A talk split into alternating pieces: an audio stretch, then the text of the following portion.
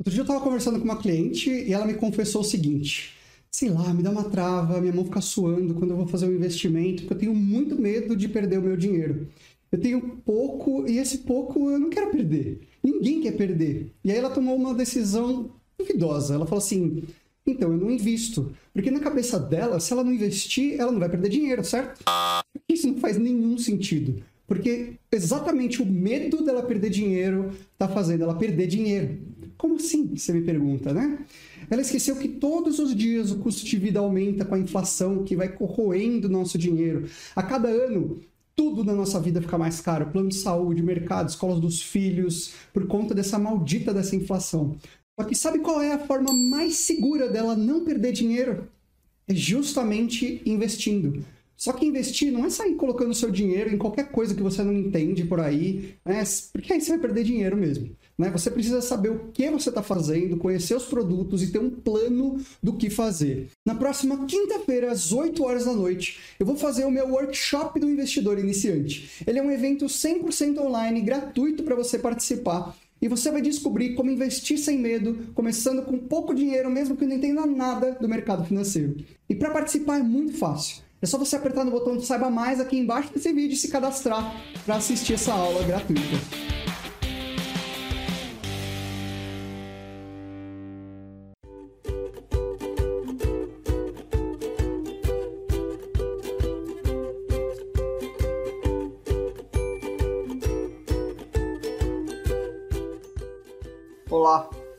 Muito bem-vindo, muito bem-vindo a esse podcast da Finanças para Dois. Esse é o segundo episódio e eu vou falar um pouco para vocês sobre algumas razões do porquê que você ainda continua com a sua vida financeira bagunçada.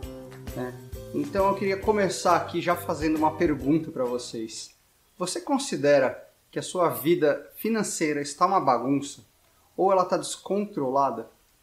Eu sei que dinheiro é complicado, ele envolve tantas emoções que é um pouco difícil até da gente falar sobre ele. Né? Se você gasta aonde você mais ama, as pessoas te julgam por isso. Se você não gasta porque você está guardando, por exemplo, para você fazer um ótimo investimento, as pessoas também te julgam por isso.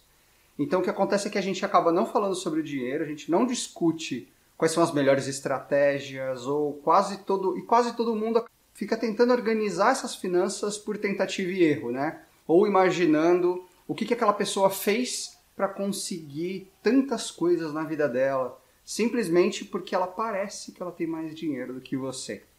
E aí que eu quero trazer aqui o conceito é que o dinheiro ele também pode ser simples. Né? Se a gente pensar friamente, você ganha dinheiro com o seu trabalho, você guarda uma parte para o seu futuro e o resto você gasta com as coisas que você quer comprar.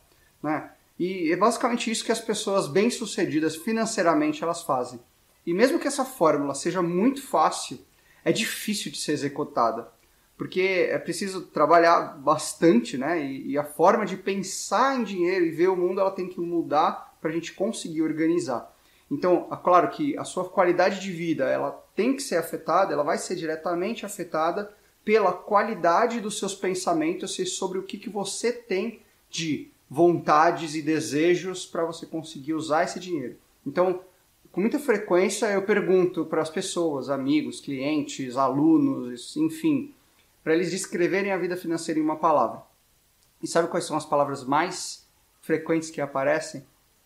Desorganizado, bagunçado. Algumas vezes até vêm umas palavras, mas tá tranquilo, né? Por quê? Porque ainda não deu nenhum problema. Então, quando a gente começa a ir um pouco mais a fundo dentro dessas palavras, a gente vê que a vida financeira das pessoas ainda não está tão organizada ou não está do jeito que elas queriam. E aí, se você enxergar sua vida como uma batalha constante, né? Eu tenho que matar um leão por dia e tudo é difícil e eu nunca vou conseguir. Eu não tenho tempo para isso porque eu já tenho problemas demais. Né? Então, é esse o resultado que você vai ter. É, por um outro lado, se você perceber que a todo momento tem uma perspectiva de você conseguir ter um aprendizado e um crescimento, então é isso que você vai ter também. Né? E pode ter certeza que vai ser muito mais prazeroso não importa se o tamanho daqui, desse seu problema ele for grande ou pequeno, vai ser muito mais prazeroso você solucionar e dar o próximo passo. Então, eu gosto muito de fazer o paralelo aqui entre finanças e nutrição, né? Porque eles têm conceitos similares. E é importante saber que o seu cérebro ele funciona mais ou menos como o seu estômago. Então, o que você come, né, ou o que você absorve de informação, está muito ligado com a qualidade do que vai sair dali. Então, Thomas Edison disse né, uma frase célebre dele que é a genialidade é constituída por 10% inspiração e 90% transpiração. E aí eu quero dizer para vocês que evoluir dá trabalho, né? Você conseguir mudar sua vida financeira dá trabalho e existe um planejamento, né? Principalmente para você sair desse momento. Então, para ajudar vocês, né, nesses 90% de transpiração e dar um pouco de inspiração também, eu, que, eu criei um guia prático para fazer um planejamento financeiro eficiente. Então, você não precisa anotar nada durante esse episódio, é só você ouvir esse episódio até o final e depois entrar lá no site finançaspara2.com/002 que você vai poder baixar o seu exemplar que vai estar lá na descrição desse vídeo. Dependendo se você estiver assistindo ou ouvindo isso em outra plataforma, na descrição desse episódio também vai ter esse, esse link para você fazer o download. E lá eu vou descrever todo o passo a passo que você precisa fazer para você montar o seu planejamento, sair das dívidas e começar a poupar. Então, se você quer aprender a organizar a sua vida financeira de uma vez por todas, fica comigo aqui até o final e depois clica no link na descrição desse episódio para você baixar esse guia. E aprender a organizar a vida financeira é mais ou menos como uma escola. Né? Não adianta a gente querer sair escrevendo uma redação sem a gente aprender ou ter alguns erros gramaticais né, para a gente conseguir saber como que funciona essa língua nova que a gente está aprendendo. No caso aqui, as finanças. Então, um passo de cada vez. E aí, na escola do dinheiro, eu sempre digo que a gente passa por algumas fases. Né? A primeira fase é uma fase de dependência ou de dívidas. Então, ou você está dependendo de alguém para conseguir sobreviver, né? E, e aí de uma, de uma pessoa e não do seu emprego ou do seu salário. E ou você tem dívidas, né? Que também é uma forma de você estar tá dependendo dessa situação e não consegue sair. Depois você passa para o próximo passo, que é um crescimento e acumulação de patrimônio. Você já está bem estabelecido, já não tem dívidas, seu orçamento está bem equilibrado e você consegue começar a poupar para crescer esse patrimônio ainda mais. Depois que ele está bem consolidado, você vai para uma fase mais conservadora e para você manter esse patrimônio para chegar na última fase, que aí já vem uma aposentadoria, né, uma independência financeira que você vai usufruir de toda a riqueza que você construiu. Então, se você está nessa fase de dívidas, esse episódio é para você. E aí eu quero mostrar para vocês alguns motivos do porquê que a sua vida financeira ainda está bagunçada. E o primeiro deles é que a sua renda ela é baixa ou muito parecida com o que você ganhava no início da sua carreira. Eu sempre achei um pouco estranho não, as pessoas não saberem né, quanto que os colegas e quanto que as pessoas ao seu redor elas ganham.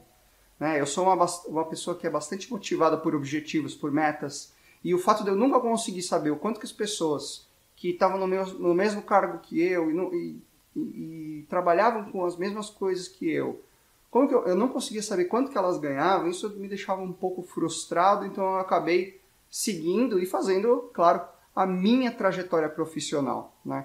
Eu não faço, eu não falo que a necessidade ou a vontade de saber é por pura curiosidade ou simplesmente para eu conseguir julgar o que o outro fazia com o dinheiro dele, por exemplo. Mas eu queria saber até onde e até quando que eu poderia chegar no momento atual que eu, que eu estou ou que eu estava, né?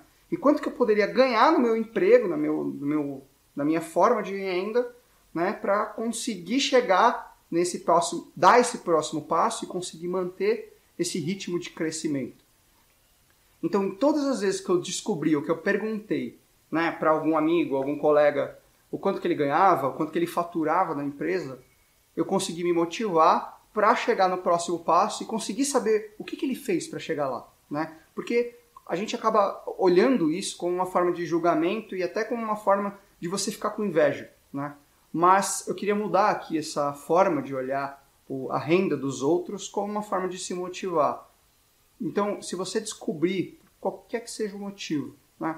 Uh, quanto que uma outra pessoa ganha, pergunta para ela o que, que ela fez para chegar lá, né? E, e, e, você vai, nessa trajetória você vai aprender alguma coisa e você vai conseguir saber o que, que você precisa fazer para chegar lá também, né? Então hoje eu sempre eu levo isso hoje para o meu trabalho, para minha empresa. Né? Então qual é o próximo passo que eu preciso dar para sempre ter uma renda crescente? E aí com isso eu vou aumentando o meu patrimônio, os meus investimentos, o quanto que eu estou investindo por mês e o meu padrão de vida também acaba aumentando. Então a gente começa a balancear tudo isso a cada um, um dos aumentos de renda que a gente vai tendo fruto do nosso trabalho. E, e para isso a gente precisa trabalhar bastante, né? Então eu entrego bastante para os meus clientes, para os meus alunos e as respostas têm sido bastante positivas e isso tem trazido muito valor para o meu negócio também. Então, claro que esse podcast também é um exemplo disso, né? Ele está disponível aqui assim de graça, por tempo indeterminado e eu ainda vou conseguir colocar para cada um dos episódios um exercício prático para você conseguir dar esse primeiro passo e conseguir dar esse próximo passo e em prol da sua, da sua do seu bem-estar financeiro, né? E claro, sempre evoluindo semana a semana. Então, voltando aqui ao conteúdo desse episódio, uma grande lição que eu tirei de tudo isso é que após eu conseguir ajudar diversas pessoas, saber que se você não está evoluindo na sua carreira, na sua renda, né, financeiramente, ou a sua renda não está aumentando, então você está perdendo uma grande oportunidade futura para você conseguir aumentar os seus aportes, pagar suas dívidas, aumentar seus aportes nos investimentos e com isso melhorar a sua qualidade de vida hoje né, e no futuro. Então, os primeiros e principalmente disso, os primeiros 10 anos de carreira são cruciais, porque é o momento que a gente está decolando, né? a gente tem mais gás para conseguir trabalhar mais e conseguir ter mais resultado com isso. Então são os anos que a gente consegue impulsionar a nossa renda ao máximo. E dependendo das suas habilidades e o que você tem feito no seu emprego hoje, talvez seja uma boa hora para você chamar seu chefe e pedir uma ajuda. Mais ou menos assim: chefe, o que, que eu preciso fazer para receber um aumento ou uma promoção? E, e você dá algumas ideias de como que você consegue entregar valor para merecer este, este aumento ou, ou essa promoção. E aí você fala, olha, eu pensei em desenvolver esse, aquele projeto dessa forma para conseguir isso. O que, que você acha? Qual é a sua opinião? E aí ele vai falar a opinião, vocês vão discutir, chegar num acordo. Claro que é, é, é muito difícil dele, dele te prometer que vai ser promovido ou que você vai receber o aumento, mas pelo menos você validou com ele que você quer um aumento e que você está que você tá trabalhando para chegar nesse patamar. Então, eu usei, quando eu era empregado, eu usei bastante essa fórmula, claro que com algumas variações, né? Seja perguntando para o meu chefe, seja perguntando para o par do meu chefe, para o chefe do meu chefe. E aí eu consegui saber de várias visões o que, que eu precisava fazer para conseguir o aumento e para conseguir ser promovido.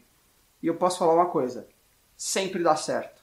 Porque quando você pede ajuda, né, e não simplesmente pede um aumento, você pedir uma ajuda para conseguir melhorar, as pessoas dificilmente vão negar essa ajuda. Então, fica aqui a minha dica para vocês, para vocês conseguirem aumentar a sua renda gradativamente.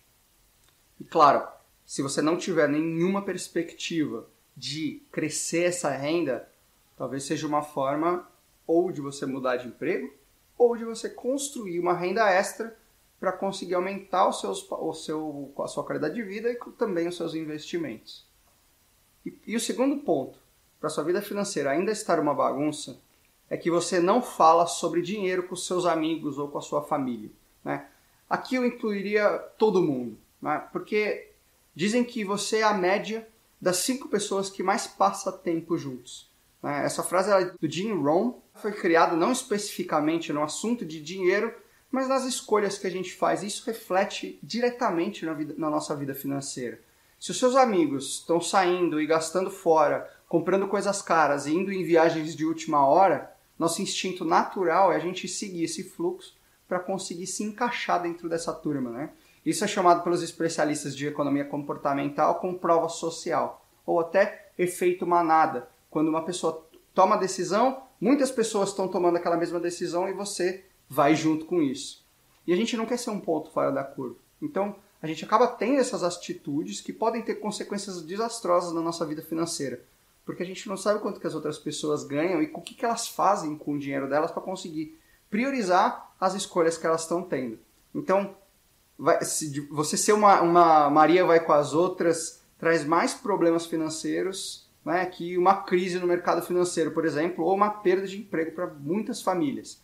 Porque isso é feito de forma gradual e a gente acaba não percebendo. Né, porque faz parte da nossa rotina e a gente sempre tomou essa decisão desse jeito. Então, na contramão desse pensamento, eu gosto muito de citar um amigo meu que eu conheci na época de faculdade, que por razões de confidencialidade eu vou chamar aqui de João, tá? E o João ele é um rapaz de classe média, não gosta muito de gastar dinheiro, sempre ele vive uma vida simples, mas ele gosta de sair com os amigos para se divertir, para conseguir uh, ter uma boa qualidade de vida e estar tá sempre né, disponível e, e, e se divertindo com os amigos. E algumas vezes que a gente foi sair, né? Seja para jantar, seja em algum barzinho, né? Alguma coisa assim. Ele sempre aparecia, né? Ele sempre ia, sempre vai. Mas por incrível que pareça, ele nunca ou muito dificilmente ele consumia muitas coisas dentro daquela daquele estabelecimento, né? Seja num restaurante ou seja num bar. E aí por que que por que que isso acontece?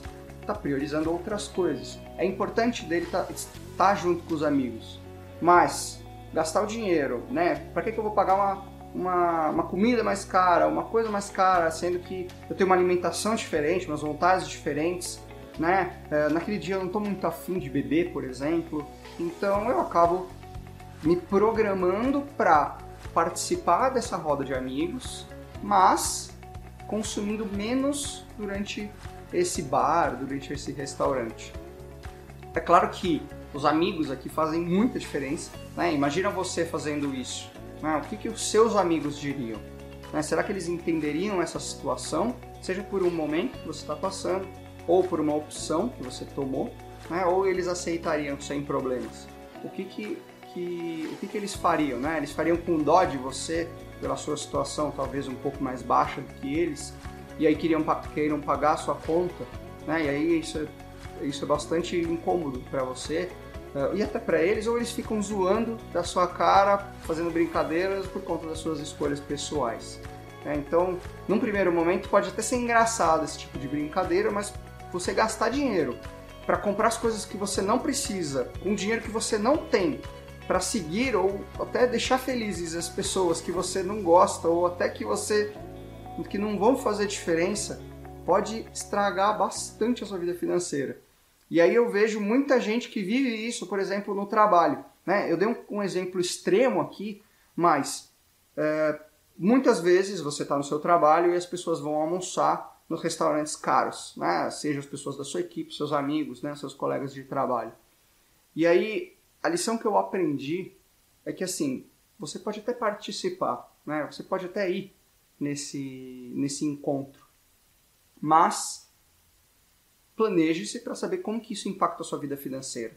Então, se você recebeu, por exemplo, seu vale-refeição, seus amigos em, em uma semana já gastou to, todos, todo o vale-refeição, e você vai comendo quilo, vai comendo, né, leva lanche para todo, todo dia no trabalho durante o resto das últimas, as outras três semanas, aí não faz tanto sentido, né? É melhor você planejar e, por exemplo, duas, uma vez por semana com eles e o resto você fazer um almoço mais econômico. Isso e com isso você consegue equilibrar um pouco melhor as suas contas e aí também você conversar, usar essas esses exemplos e essas situações para você falar de dinheiro, falar, olha, como que vocês conseguem usar o, o VR durante cinco dias e aí o que, que vocês fazem nas outras três semanas? Né? Vocês acabam indo no quilo, ou como que vocês conseguem manter uma rotina de ir em restaurantes bons todos os dias? Mas não com o intuito de inveja, com o intuito de você querer aprender porque alguma coisa está acontecendo, seja porque eles ganham mais, ou seja porque eles têm escolhas diferentes. Isso é importante para eles e aí eles acabam deixando de fazer outras coisas, né, para poder priorizar isso dentro da vida deles. O terceiro ponto que eu quero trazer aqui para vocês é o que você paga no seu carro e na sua casa impacta muito o seu orçamento. Né? E aí falando aqui de carro e casa, né, uma das maneiras que as pessoas, principalmente por volta dos 20, 30 anos, elas começam a ter problemas financeiros é comprar coisas acima das suas capacidades. Né? E aí com isso elas perdem flexibilidade dentro do orçamento. Então, por exemplo, quando eu comecei a minha carreira, meu custo com moradia e transporte era de aproximadamente 16% do meu salário bruto, ou mais ou menos 20% do meu salário líquido. Eu dividi um, um apartamento com um amigo, estava solteiro, né? E estava priorizando outras coisas na vida. E a casa era uma coisa que eu não estava priorizando para ser uma, um luxo. Então, para mim, esse custo estava bom. Mas eu sempre mantive esse custo baixo, né? Esse, essas contas fixas baixas por bastante tempo.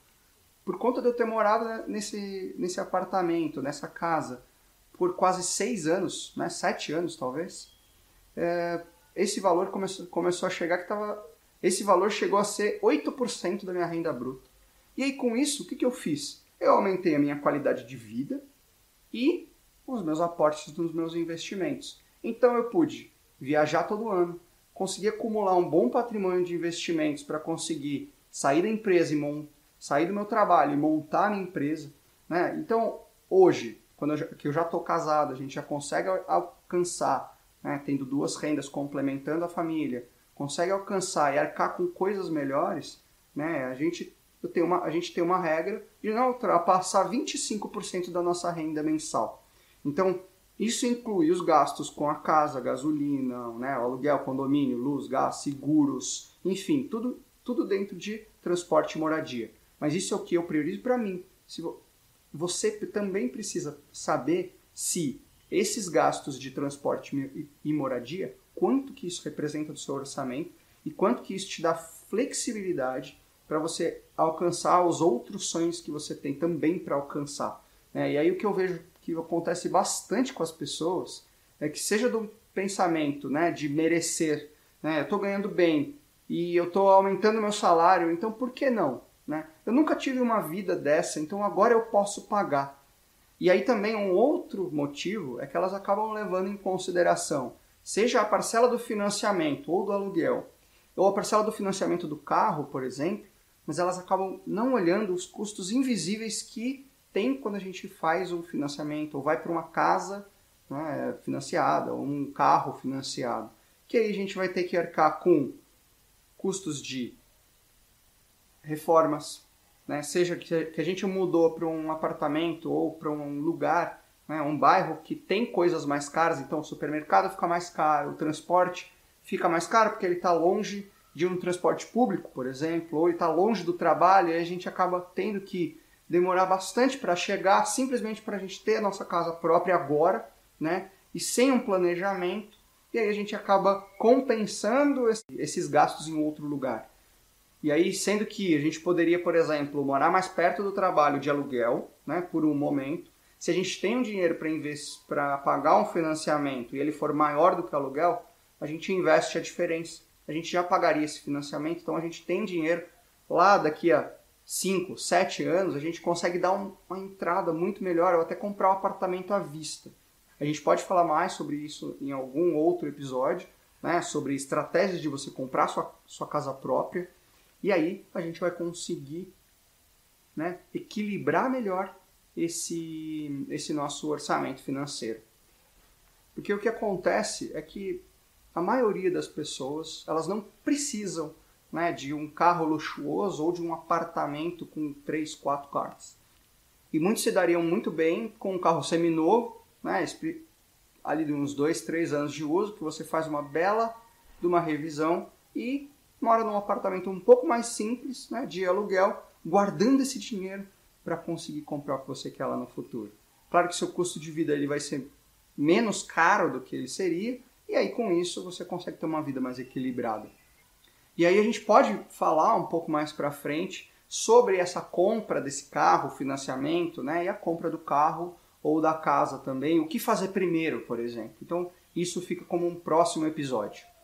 Então aqui vamos falar de duas estratégias, né, uma para você para o seu carro e uma para a sua casa. Começando aqui para o seu carro. Mas como que você faria isso para diminuir esses custos mensais e você conseguir organizar e sair das dívidas, né? essa opção tem, essa opção ela faz sentido e eu vou explicar por quê. Se, por exemplo, os pagamentos que você faz mensal, a manutenção, eles deixam esse seu orçamento sem respiro, né? sem a gente conseguir né, fazer coisas que a gente gosta. Né? Então, para que a gente vai ter um carro super luxuoso se a gente não consegue usar, né? não tem dinheiro para pagar gasolina, a gente precisa, por exemplo, ir de bicicleta ou de ônibus para o trabalho. Né? É, e se você também não consegue guardar dinheiro. Né? Muita gente sente que isso é uma afronta né? e aí tenta cortar os pequenos gastos. A gente vai chegar lá. Também é preciso, mas é preciso a gente fazer uma revisão do nosso estilo de vida como um todo para saber o que, que impacta mais dentro do nosso orçamento. Né? Para a gente conseguir tomar essa decisão com mais fundamento. E mudar essas coisas eu sei que dá trabalho, né? E o pior é que as outras pessoas, elas ficam sabendo e perguntam o que, que aconteceu, se está tudo bem. A gente precisa saber lidar com essas situações e também melhorar o nosso estilo de vida de acordo com as nossas escolhas que a gente teve. Se a gente deu um passo maior que a perna, vamos voltar um, dois passos para trás para conseguir continuar a nossa jornada, né? Eu sei que vai ser dolorido e aí é importante a gente lembrar que 6 a cada 10 pessoas no Brasil estão endividadas e provavelmente essas pessoas também estão pensando em fazer a mesma coisa, elas só não têm coragem ainda. Né? Você pode ser até um pouco mais agressivo e não ter carro, por exemplo, né? ou manter o seu carro por muito mais tempo. Então, compre um carro que você vai ficar com ele durante 10 anos qual que seria a sua escolha que você faria? E ali, lá para os seus, seus cinco anos de uso, você faz uma bela revisão, vai custar dinheiro, né? talvez 10, 20% do valor do carro, mas ele vai ficar bom para você usar por mais 5 anos. E aí depois você troca de carro e a gente pode entrar num próximo episódio fazendo quais são as estratégias que você pode tomar para fazer essa troca de carro. Então, se você comprou, né, eu, eu tive clientes, por exemplo, que usavam o mesmo carro, sejam dos pais ou que eles compraram, que tinham mais de 20 anos de uso. Talvez você não precise chegar lá, né? É, porque esse carro começa a dar muito problema e acaba tendo né, um custo muito alto, porque enquanto ele está na oficina, você está gastando dinheiro com a oficina e você está gastando dinheiro, seja com Uber, com táxi, para poder ir para o trabalho. Então, às vezes, não vale a pena. Mas se você comprou um carro que ele é caro há bastante tempo, faz sentido você manter até ele morrer, né? Até ele começar a dar tanto trabalho que não faz sentido fazer uma revisão por completo e aí faz sentido a gente vender e trocar o nosso carro, né? Uh, o estrago maior ele já foi feito aqui. Né? O, o melhor a se fazer nesse momento é viver com o que a gente tem por bastante tempo e guardar esse dinheiro para a próxima troca de carro. E aí falando um pouco da sua casa, muitos clientes meus eles mantinham um financiamento que chegava, por exemplo, até 50% da renda da família. Se a gente somar os gastos de condomínio, luz, transporte, alimentação, esse valor chegava a 90, quase 100% da renda mensal. Então não faz sentido a gente manter um, um padrão de vida, né, ou de custo fixo muito alto porque isso não dá flexibilidade para a gente conseguir aproveitar o que há de melhor. Né? Então a gente acaba tendo que parar de ir no cinema, parar de sair com os, com os nossos amigos, com a nossa família, para de comer a pizza do final de semana, para de, enfim, viajar. Né? E as pessoas ficam dois, três, cinco, sete anos sem viajar. Né? O que, que você vai. Para que, que você. Como que você vai dar valor para o seu dinheiro se você não consegue gastar ele de uma forma boa, de uma forma que te traga né, uma boa reflexão e, claro, uma boa qualidade de vida. Né? A gente está aqui para isso. Então, a lição aqui é: eu não sou contra você ter um carro e eu não sou contra você ter uma casa. Né? Mas se você acha que a parcela desse financiamento ela está alta demais, então provavelmente ela está mesmo. Né? Você assumir um custo de vida que ele é muito mais alto seja do que é necessário, seja do que você consegue pagar. Então, às vezes a gente precisa tomar umas decisões difíceis e dar um ou dois passos para trás para conseguir seguir a nossa jornada, tá? E aí o quarto e último ponto que eu quero trazer para vocês é você está sempre pegando uma dívida para poder pagar outra dívida. Né? Simplesmente pare de pegar dívidas novas. Né? É muito difícil fazer isso porque isso já virou até uma bola de neve e você não vê mais saída dentro desse, desse dessa situação. Né? O seu extrato ele parece embaçado, você não enxerga nada. Né? Até a gente não consegue dormir quando a gente tem dívidas. Né? A gente dorme mal, o nosso rendimento do trabalho. Então a primeira coisa que você tem que fazer é parar de pegar dívidas novas. Porque se você mantiver só as que você tem e pagar, uma hora elas acabam. Né? E aí, para você conseguir fazer com que isso seja mais rápido e que seja mais, menos doloroso, aí o que, que eu sugiro para você? Entra na descrição desse episódio lá, vai ter o link para você fazer o download desse do guia para você construir um planejamento financeiro eficiente para conseguir sair das dívidas. Então, imagina que você não tenha dívidas. Né? Como que a gente consegue a motivação para parar de pegar dívidas? Claro, se você parar, talvez num, num, primeiro momento vai virar um caos e todo mundo vai ficar te ligando e o que, que vai acontecer, porque você não vai conseguir pagar uma dívida, pagar outra. Então, imagina que você não tem dívidas, né? Para você conseguir visualizar isso e ter uma motivação maior para sair dessas dívidas. Então, como que seria a sua vida dentro dessa situação? Né? Se você descreveu que você vai poder comprar tudo que você quiser, vai ser muito difícil de você sair dessas dívidas. Por que, que eu estou falando isso?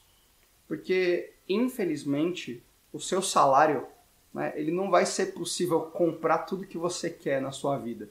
Não importa o quão alto ele seja. Porque a cada momento que você sobe um degrau, você quer mais. E aí você sobe outro degrau e quer mais, e quer mais. Então, eu conheci pessoas que tinham, por exemplo, um salário de 80 mil reais e mesmo assim elas tinham dívidas. Né? Por quê? Se a gente ganha 80, 8, 800 reais, mas gasta tudo isso com consumo e não com escolhas inteligentes para conseguir pagar nossas dívidas, investir nosso dinheiro, guardar uma parte para o nosso futuro, não importa muito quanto que a gente ganha. O que importa é o que a gente faz com ele, né? Então, a minha dica aqui e, e o que eu mais sugiro para vocês e recomendo é que vocês parem de pegar essas dívidas para conseguir sair disso. E claro, também já conheci pessoas que ganhavam ali os seus 80 mil, 50, 40 mil reais por mês e até pessoas que ganhavam mil, 5 mil reais e tinham um belo patrimônio e alguns até uma casa própria. Né? E a gente não consegue. Como que essa pessoa fez? Ela simplesmente guardou dinheiro investiu o dinheiro para conseguir comprar ou dar uma bela entrada dentro dessa casa. E a questão aqui é mais paciência de esperar para juntar o dinheiro, tendo um objetivo e um foco aonde que a gente quer, quer chegar. Né? A renda ela não é garantia de sucesso financeiro, é isso que eu quero trazer para vocês. E sim as nossas escolhas e a nossa cabeça e, os nossos, e o que, que a gente faz com o nosso dinheiro influencia 100%, né? o quanto que a gente vai ser rico ou que a gente vai construir uma riqueza no futuro. Muito legal. Então, essa é o, esse é o episódio número 2 para você saber e você baixa, poder baixar o guia que eu deixei aqui para vocês. É, vá lá em finançaspara2.com/002 e aí você vai encontrar o link para você fazer download. Se você está assistindo ou ouvindo esse episódio em outra plataforma, você pode ir na descrição desse episódio e lá também vai ter o link para você fazer o download desse guia. Então eu queria deixar uma rápida recapitulação aqui dos principais pontos que eu trouxe para vocês. O primeiro é a sua renda ela é baixa ou ela é a mesma do seu início de carreira. O segundo ponto é você não conversa sobre dinheiro com seus amigos e com a sua família. O terceiro, você paga muito caro na sua casa e no seu carro. E o quarto, você está sempre pegando uma dívida para pagar outra dívida. Então, espero ter conseguido ajudar e dado um pouco mais de visão para vocês, ajudado nesses 10% de inspiração. E junto com o episódio, lembrando, vá lá, baixe os seus 90% de transpiração para conseguir sair das dívidas, organizar suas finanças, claro, para você ter mais investimentos e conseguir ter mais tempo de qualidade com a sua família, que isso é o mais importante e o que a gente sempre busca. Então, muito obrigado e até a próxima semana.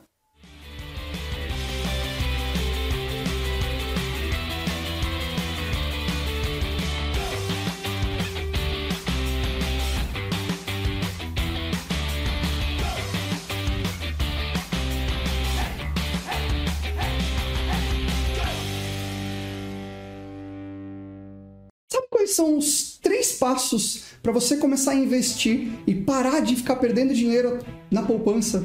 Primeiro é dar um basta. Um basta para essa vida de queimar dinheiro na poupança, um basta para ficar dependendo de indicações do gerente, dos amigos, e segundo, é ter acesso a um bom método, uma forma de investir que, se você colocar em prática, vai multiplicar o seu patrimônio com segurança. E terceiro, é saber como colocar esse método de uma maneira prática. Para isso, esse método precisa ser simples, fácil, eficaz e flexível. E é justamente isso que você vai aprender. Na próxima quinta-feira, às 8 horas da noite, eu vou fazer um evento chamado Workshop do Investidor Iniciante. Vai ser 100% gratuito e online para você participar. E você vai descobrir como investir sem medo, começando com pouco dinheiro, mesmo que não entenda nada do mercado financeiro. Eu vou abrir a caixa preta do meu método Foco para você finalmente tomar suas próprias decisões e investir sem depender de ninguém. Então, para você participar, é só você apertar no botão de saiba mais aqui embaixo desse vídeo e se cadastrar gratuitamente nesse evento. A gente se vê na aula.